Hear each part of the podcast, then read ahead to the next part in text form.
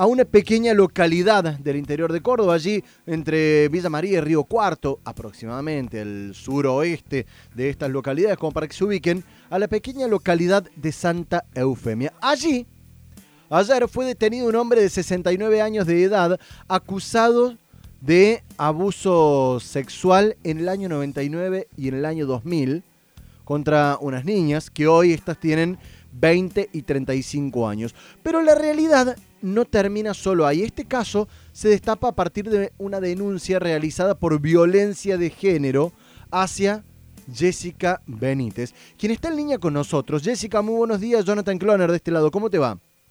Buenos días. Eh, Jessica, a ver, contame un poquito para entender esta situación, porque vos presentaste una denuncia primero en Santa Eufemia que no te la tomaron, ¿es correcto esto? Sí, es correcto. ¿Por qué no te eh, tomaron la denuncia? Yo hace tres años atrás había tomado una, había querido formular una denuncia porque estaba pasando maltrato psicológico. Yo, mi hijo, eh, ya en ese momento yo estaba embarazada de la nena y yo no pedía que lo detuvieran ni nada, pero que sí le exigen eh, una, algo, un tratamiento psicológico, psiquiátrico, lo que. Eh, y, y, en las cosas que hacía y en las cosas que decía este hombre, a mí y a mi nena, recordando que era 35 años mayor que yo, y, bueno, y ya, yo ya no podía más, y me daba cuenta que esto iba a traer consecuencias en la vida de mi hijo, como anteriormente había tenido dos hijas él con otra esposa, y se habían alejado de él eh, por estas cosas. Jessica, perdón, te interrumpo para entender. Estamos hablando de que esta persona hoy detenida e imputada por el abuso sexual hacia dos mujeres en el 99 y en el 2000 era tu pareja hasta hace cuánto? 20 años. 20 años estuvieron juntos. 20 años estuvieron juntos. ¿Hasta, hasta, hasta cuándo estuvieron juntos? Hasta ahora. Hasta ahora. Porque las, cuando quise denunciar en el 2013, no me tomaron la denuncia.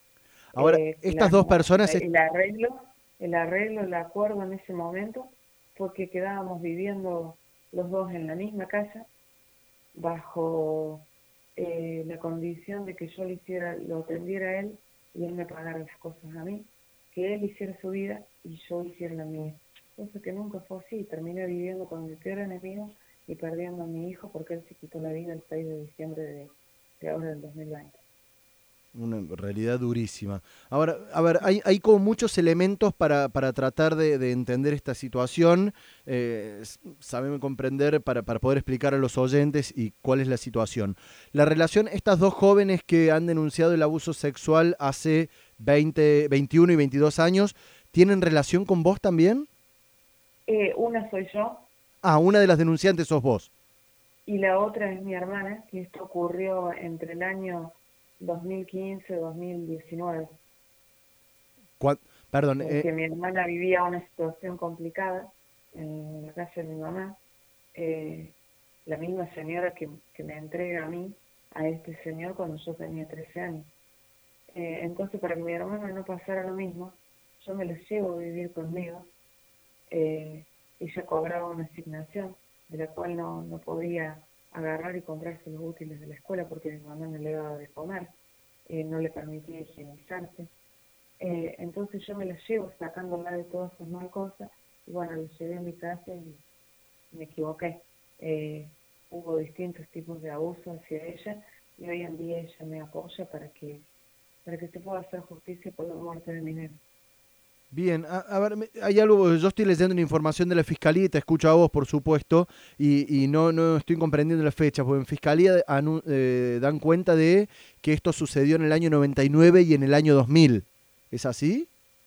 Sí, pero eh, ahí se refiere a mí. Bien, ahí es, eso, esos abusos fueron sobre vos, y luego se repiten años después sobre vos y sobre tu hermana. Claro, mi hermana con 20 años ahora en la actualidad ahora en la actualidad. Vos tenés 35 actualmente. Sí, sí. Qué, situación complicada. Ahora, me, quedo con este dato. Vos fuiste a presentar la denuncia nuevamente ahora a la, a la justicia de Santa Eufemia y no te la tomaron. Claro, y yo hago la denuncia en 0800 a través de un asistente social que me ayuda, que es la única persona que me ayudó en el pueblo en ese momento.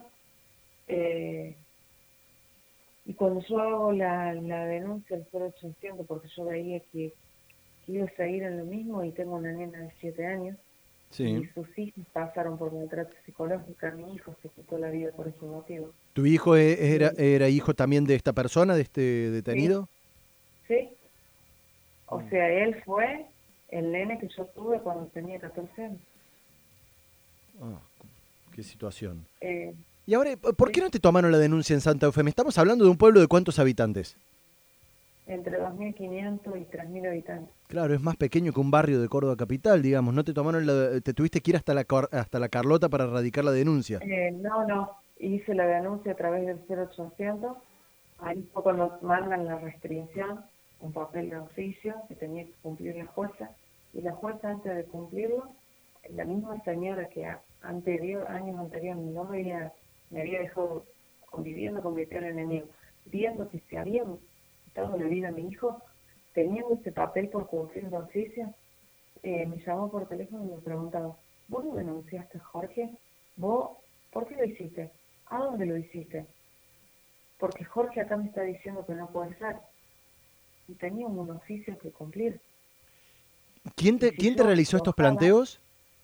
La jueza de, de acá de Santa la jueza de paz, o sea, te, te increpó por haber denunciado a tu expareja que fue también tu, tu abusador. Sí, sí, ella me preguntaba si era cierto que lo había hecho, cómo lo había hecho, de dónde había salido esa denuncia y que él le decía que no podía ser. Entonces que por eso ella me pedía explicaciones a mí. Ahora, Jessica, vos...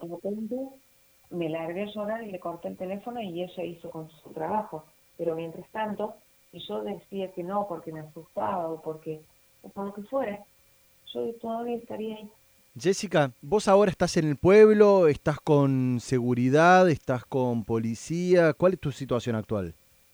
Eh, no, a mí del día sábado, eh, conociendo todo este caso, la fiscalía eh, me manda a buscar con, con, gente para que yo formo, eh, redacto una denuncia, o sea, declare. Cuando termino la historia empiezan a llamar los testigos y este señor que era detenido, eh, no, no tengo ni pido custodia porque acá somos un pueblo que nos conocemos todos. Él ya está detenido. La policía va a venir a hacerme algo o la jueza va a venir a hacerme algo. Yo no lo creo. En caso de que me lo haga el pueblo entero sabe.